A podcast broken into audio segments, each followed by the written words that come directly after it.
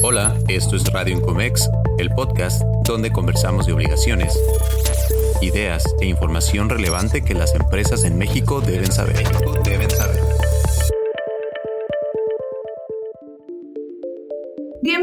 A un nuevo episodio de Radio Incomex. Mi nombre es Lorena Beltrán, soy una de las conductoras de este programa y directora de iExport. Te recordamos que puedes seguirnos en redes sociales. Estamos en Instagram, Facebook principalmente como arroba Incomex Nacional. Contáctanos, mándanos un mensajito, déjanos tu comentario, ayúdanos con tu follow, con tu like y bueno, estaremos encantados de entablar comunicación también por este medio. Gracias por estar en este podcast con nosotros. El día de hoy tenemos nuevamente el honor ya de contar con la presencia de la maestra Daniela González. Ella es socio y líder estratégico en comercio exterior en Audico, especialistas en comercio exterior, quien ya nos ha acompañado. Daniela, muchas gracias, eh, por seguir participando con Incomex. La verdad es que es un placer para nosotros escucharte con todos los temas y todo el conocimiento que tú tienes. Muchas gracias. Muchas gracias. Gracias a ustedes por invitarme y pues bueno, a seguir compartiendo cuestiones de comercio exterior y que puedan enriquecer a la audiencia. Muchísimas gracias. De hecho, el tema de hoy es muy, muy interesante justo como tú planteaste el título, evolución de la certificación de IVA e IEPS y su cumplimiento, porque justo lo hablábamos no de manera directa sobre este tema, pero en otros rubros, de cómo tal vez lo que antes no era tan importante ahora puede estar teniendo repercusiones muy graves para las empresas y la certificación de IVA y IEPS, pues yo he visto que algunos clientes batallan para obtenerla, sobre todo las empresas nuevas que la quieren tener ahorita, que están tardando nueve meses, un año, que les hacen requerimientos a veces la verdad por temas, lo voy a decir así, absurdos, pero que son parte de y que los tienen que contestar o que simplemente no responden como la autoridad esperaba y aunque esté bien, pero pues no te entendí tanto y no te lo autorizo, ¿no? Entonces, ¿tú cómo has visto,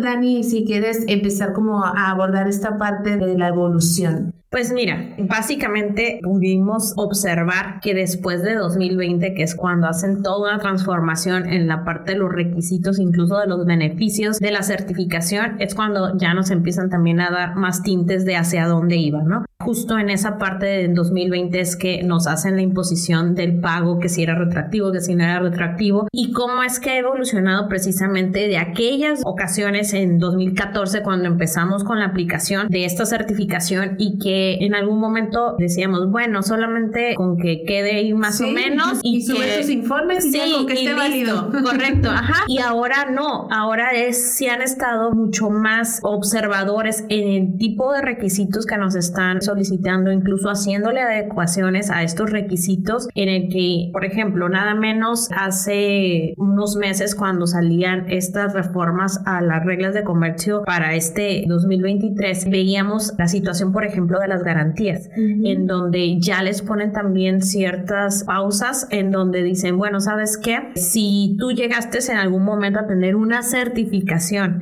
y por alguna situación no diste cumplimiento, tienes que tener ciertos puntos que cumplir, debiste no estar adeudando lo del anexo 30, que no tengas créditos ahí pendientes, entonces van haciendo ciertos cambios y en la cuestión de certificaciones hemos visto eso, incluso nada menos todavía aquel doloroso 2000 2020, si mal no recuerdo, julio, agosto, en donde nos quitan toda esta parte de los beneficios. Sí, Muchos redujeron las temporalidades y bueno. Horriblemente. Dices, pues entonces, ¿para qué la quiero? Nada más para tener crédito, ¿no? Sí, y, y, de hecho muchos empresarios llegaron a cuestionarse si era procedente todavía seguir con ella, pero evidentemente por el flujo efectivo sí, sigue siendo, ese es su principal beneficio. Todo lo demás, si recuerdan, quedó como accesorio, cuestiones como de sectores automotrices o electrónicos o cuestiones así como de exposición o si mal no recuerdo algo así como de yates o algo así. O sea, realmente esos no son relevantes, pero sí sigue siendo relevante el tema de la revolvencia en cuanto a la parte de ese crédito de certificación que nos siguen dando. Pero todo lo que ha evolucionado de todos estos requisitos que han ido mejorando o que le han ido poniendo más, incluso las causales de requerimientos, causales de suspensión, con cancelación, que han estado haciendo énfasis en cuestiones, por ejemplo, si hay infraestructura, si lo que yo estoy haciendo como empresa tiene un sentido a lo que yo en su momento aporté en mi solicitud inicial. Y si yo he hecho adecuaciones, por ejemplo, en estos avisos 721, que muchas veces dicen, sí, sí, hice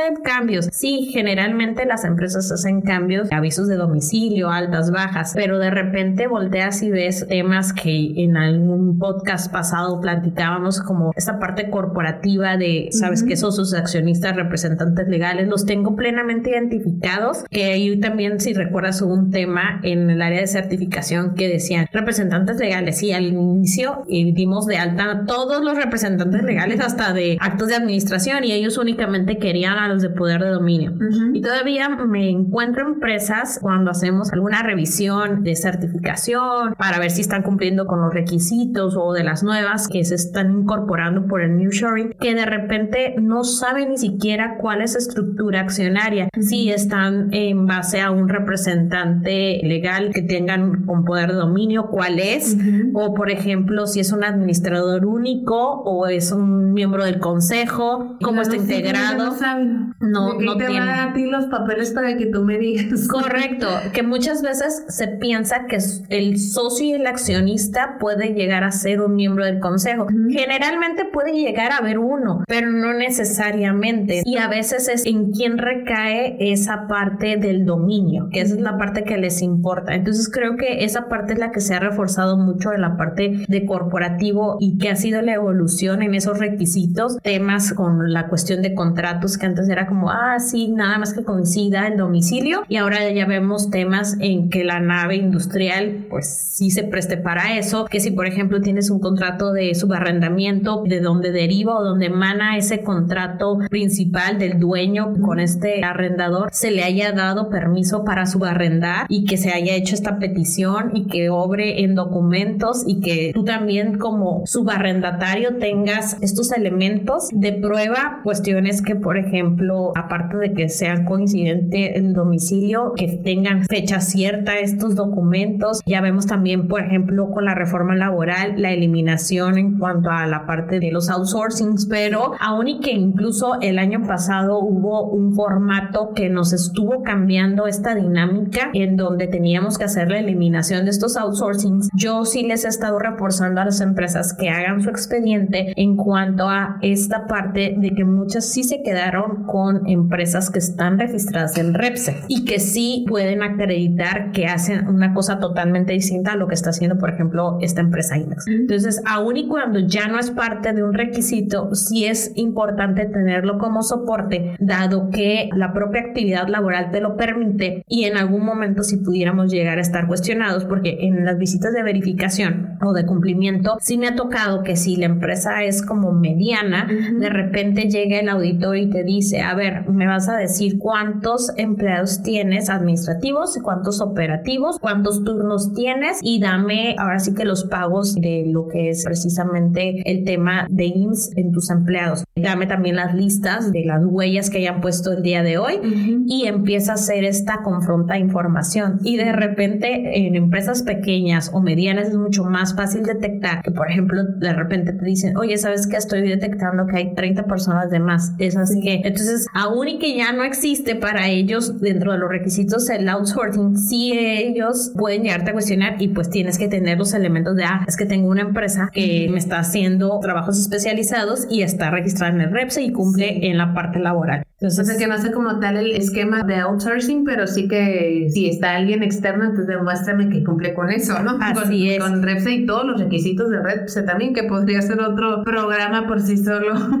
Sí, eh, sí, es un tema también súper, súper amplio. Y pues toda esa parte es lo que hemos visto que está evolucionando. El tema de que precisamente tengas, por ejemplo, maquinaria, activo fijo, que se acorde a la actividad que estás operando y que porque, por ejemplo, tengo casos que me ha llegado a tocar en donde en una visita de cumplimiento han cuestionado, por ejemplo, empresas que tienen el programa de servicio, por ejemplo, de empaquetado o de, de prueba, y de repente a lo mejor se utiliza por temporadas y si han dicho, a ver, yo veo que aquí tienes dado de alta estos servicios, no los veo aquí operando. Entonces, si de repente es tener esos elementos de, ah, sabes que es que a lo mejor de octubre a diciembre es cuando hacemos trabajos de prueba para algo electrónico, o sabes que solamente en este periodo hacemos retrabajo, pero sí tenerlo documentado como procesos alternos. Y eso sería, Dani, para presentarlo como actualizaciones al perfil por temporada o solo en caso de una visita de verificación. Eh, en la visita de verificación tendríamos que tener esos elementos, pero también es importante y que lo han cuestionado, porque si recuerdas, dentro de la parte de economía nos establece que aquellas que son empresas certificadas no tienen que dar ampliaciones para cuestiones de servicios,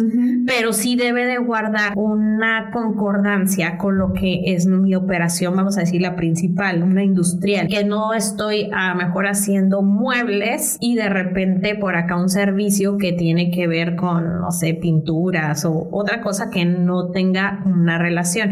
Tiene que haber esa armonía entre lo que estoy presentando documentalmente y lo que tengo físicamente. En base a eso, ir estructurando cuál es mi proceso industrial medular y cuáles son mis subprocesos que a lo mejor son por temporadas o que a lo mejor lo hice por un proyecto único y tener esa parte documentada. En ninguna parte nos establece que no puedo operar o tenerlo ahí sin operar algún servicio. Simplemente economía en su momento nos lo dio porque acreditamos esa inversión y nuestra proyección, pero sí tener esos elementos de prueba para que no vayan a cuestionar porque dentro de la certificación lo que estuvieron reforzando en todas esas mejoras que hicieron a las reglas es mencionar que si no hay una infraestructura o que no podamos acreditar que estemos ahora sí que haciendo algún proceso que vaya acorde, puede ser causal de suspensión, incluso nos lleve a una cancelación de programa porque ellos puedan presumir que a lo mejor se está haciendo un mal uso tanto del programa como la certificación.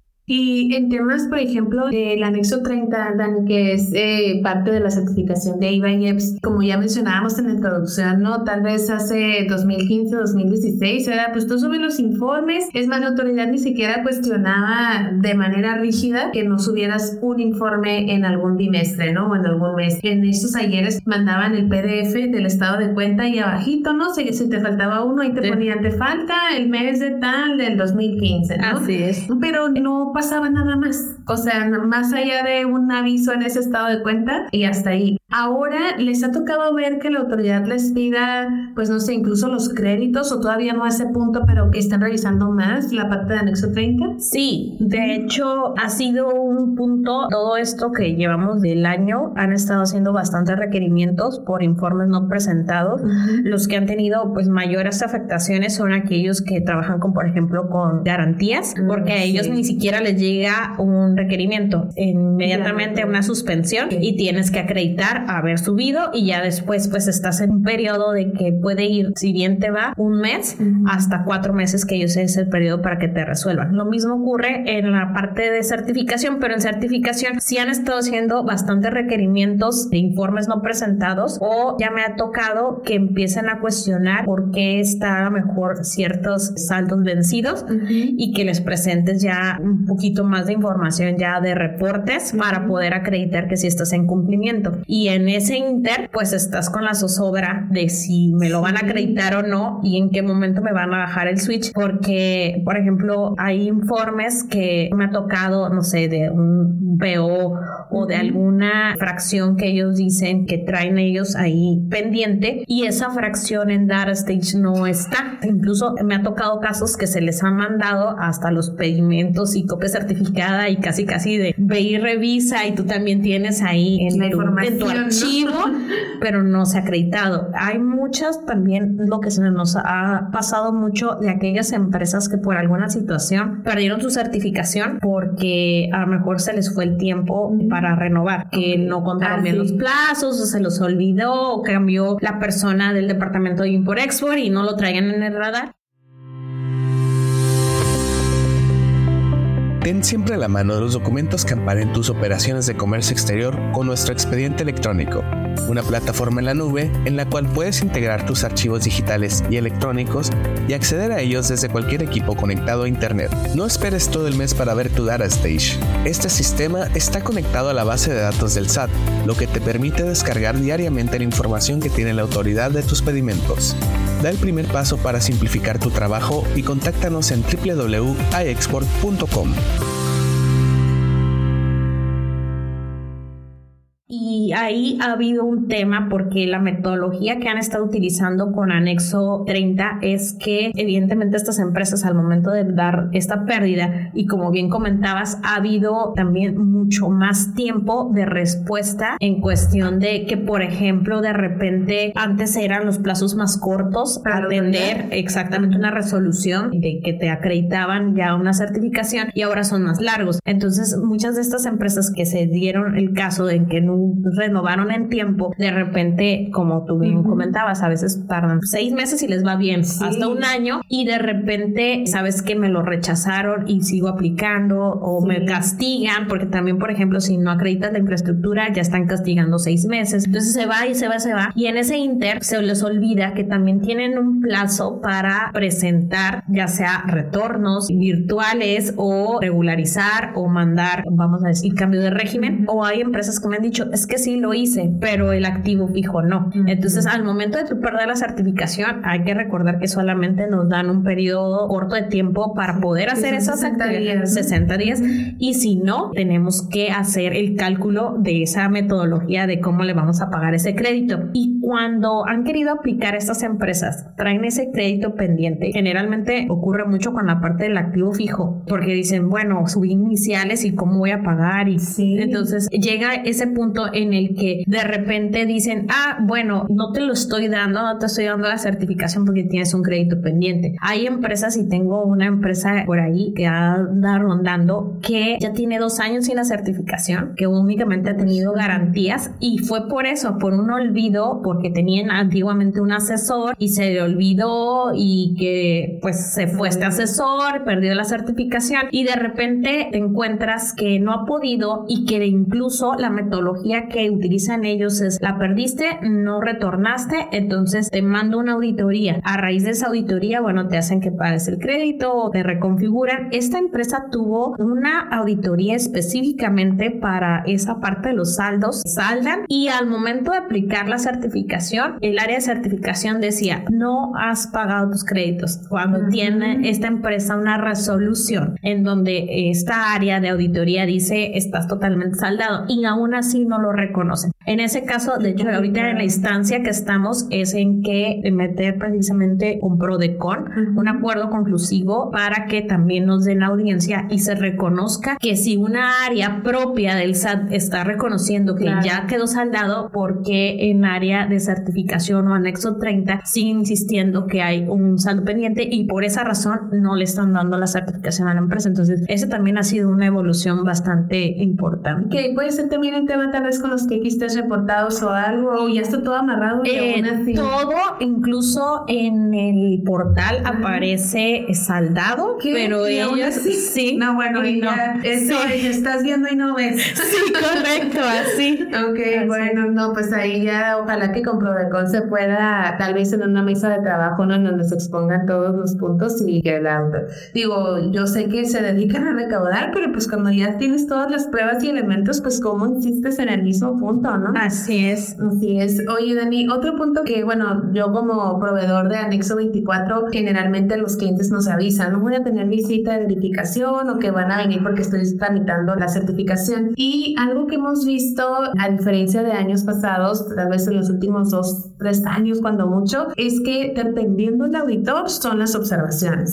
Entonces, para nosotros como proveedores, a veces como que oh, va a haber otra visita a ver con qué sale, porque algunos quieren ver las etiquetas de una manera, otros que el módulo de activos por separado, otros está bien dónde está, que se exporte con los datos de la empresa, pero no lo quiero en un listado, lo quiero en un encabezado, o sea, cosas muy, como podríamos decir, estéticas o visuales que no necesariamente forman parte de lo que te pide el anexo 24, que obviamente eso sí lo tenemos bien detallado, pero que tal vez no sean determinantes para no autorizar una certificación, pero que son observaciones en el acta. Entonces, ¿a ustedes les ha tocado eso también, digo, tal vez no nada más con el sistema en general, Sí, ha sido una evolución también precisamente de estos requisitos y cómo ellos han estado haciendo estas visitas de cumplimiento. Creo que en los inicios, en la que es 2015, 2016, cuando una que otra empresa recibió alguna visita de cumplimiento o de verificación, fueron menos, vamos, agresivos. Ahora sí nos damos cuenta que de repente hay auditores eh, donde me piden, por ejemplo, pedimento a 15 dígitos pero en una sola columna. Cuando, o sea, sí. sí se cumple, pero está a lo mejor en columnas separadas, ¿no? Sí, también nos eh, Por ejemplo, entiendo perfectamente los elementos que han estado como reforzando como de los valores en moneda nacional y aunque tengas el dólar, que lo tenga, ok, perfecto, eso estoy de acuerdo, aún y que no lo...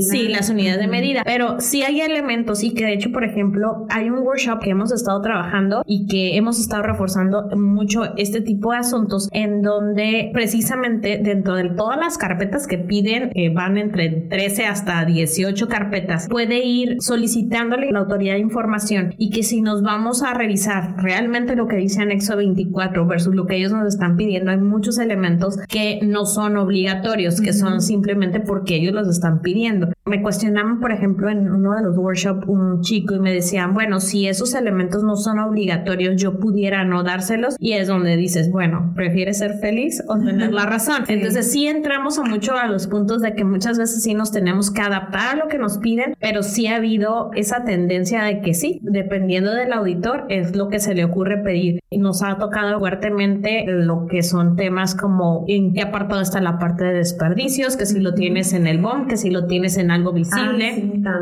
como comentaba, los encabezados, que si tienen los domicilios, que si se ven, que cómo se extrae la información, que si tiene todos los campos casi casi de lo que ellos se les ocurrió para el reporte. Entonces, ha habido variaciones, hay unos que han sido más flexibles, hay otros que no tan flexibles, pero finalmente lo que se ha estado tratando de hacer y creo que la mayoría de los que son proveedores de Nexo 24, como por ejemplo iExport, han estado haciendo bastantes adecuaciones a esta parte de los nódulos para poder cumplir con lo que se les antojó dependiendo del auditor, ¿no?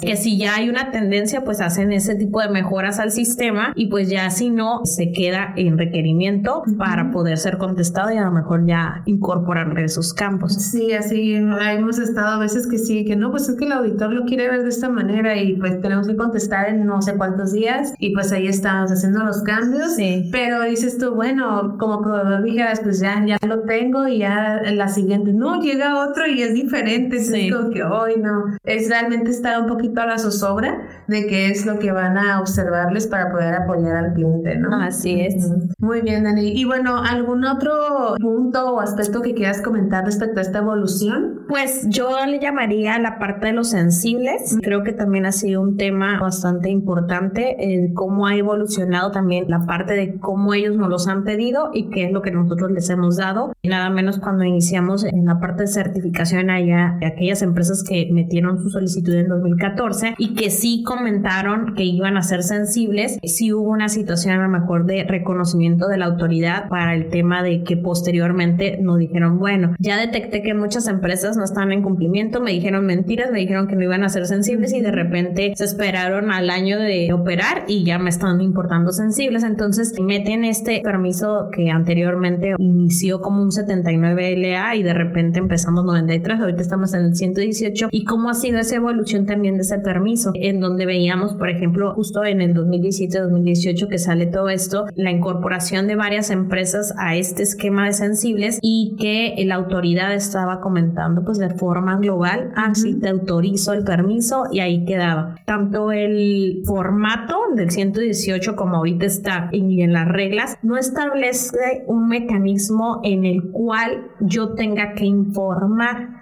posterior. Y qué es lo que hemos visto en estos meses y justo yo creo que tiene como un mes que acaba de pasar. Hay empresas nuevas que se están incorporando y a ellas sí les están poniendo un freno un candado en donde te dicen ah dependiendo dependiendo de tu proceso productivo y del listado de las mercancías que tú me dices con las que vas a operar, tal cual lo que tú me pongas, eso es lo que yo te voy a autorizar.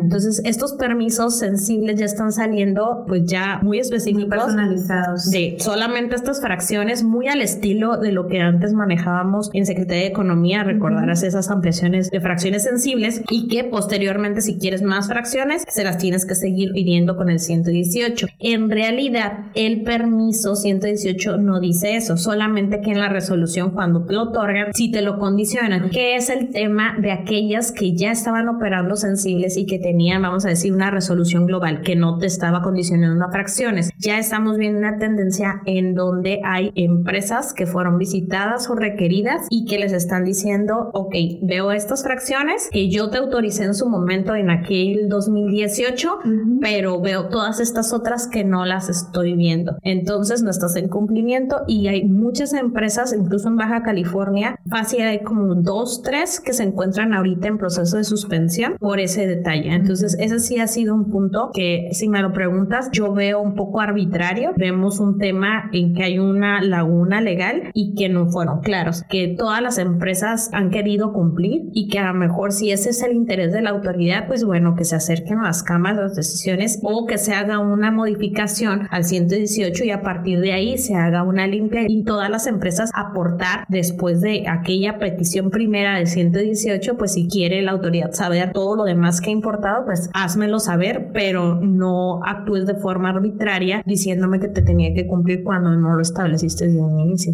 Y en ese caso las empresas, por ejemplo, estas dos, tres que traes en mente que están en proceso de suspensión, debido a la laguna legal que existe, no podían ampararse o algún otro Sí, recurso. eh, de hecho se hizo contestaciones y también pues el mencionar que generalmente te establecía pues que dijeras como tu proceso principal. De hecho pues el mencionarlo es de forma enunciativa más no limitativa y que realmente dependiendo de cómo vaya dando el flujo, porque te estoy diciendo que esto ocurrió hace un mes, Sí. Sí, no, yo creo que menos, ni el mes, porque fue a principios de abril. Vamos a ver el proceso, cómo es el flujo y muy probablemente se tenga que acudir incluso como a Prodecon o a otra instancia para poder buscar que se le dé audiencia a la empresa y que no tenga esa afectación. Sí, porque pues justo lo que hablábamos, ¿no? Con los tiempos tan prolongados que están tomando las certificaciones, o sea, perderte ahorita ya estando certificado es atroz, Sí, ¿no? y Para- por una mala redacción de Sí. alguna regla y que si ese fuese su interés hubieran hecho cambio en regla Ujú. y pues que si nos podemos saber ese escenario que les estoy comentando de las sensibles, ninguna estaría en cumplimiento porque ninguna de las que recibió en aquel momento esa resolución tienen una actualización, entonces todas estarían en riesgo. Mm, Bueno, pues ya nos excedimos un poquito, Daniela, pero es que la verdad es que comentando contigo estos temas se me va como agua el tiempo, pero igual no importa porque todo es muy valioso. No sé si tengas algún otro punto además de los sensibles. No, ¿No? eso sería todo. Creo que sobre de eso es lo que versa toda esta parte de la evolución. Y Ujú. pues bueno, a seguir en cumplimiento, a seguir haciendo estas listas de verificación y subiéndonos esta barrita para poder estar en cumplimiento y no perder estas Oye, cada episodio que tenemos contigo, esa barrita sube como 10 escalones. Sí. Pero está perfecto, digo, es parte del objetivo de Incomex, el poder fomentar el correcto cumplimiento y creo que va muy en concordancia con los valores de Audico, ¿no? De tener una cultura preventiva y ayudar a las empresas a evitar realmente caer en este tipo de problemas que por supuesto los pueden apoyar si ya están con una incidencia de este tipo u otras, pero la intención es siempre, como dijiste hace ratito, ¿no? Vivir felices, Este, no necesariamente, no, perdón, así, vivir Sí. felices en lugar de vivir con la razón.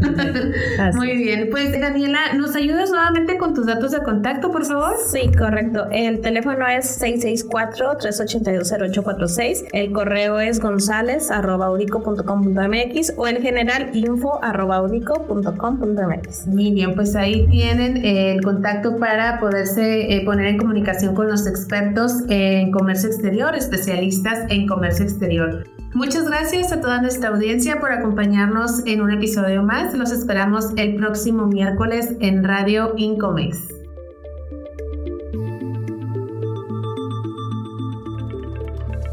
Hemos llegado al final de este episodio.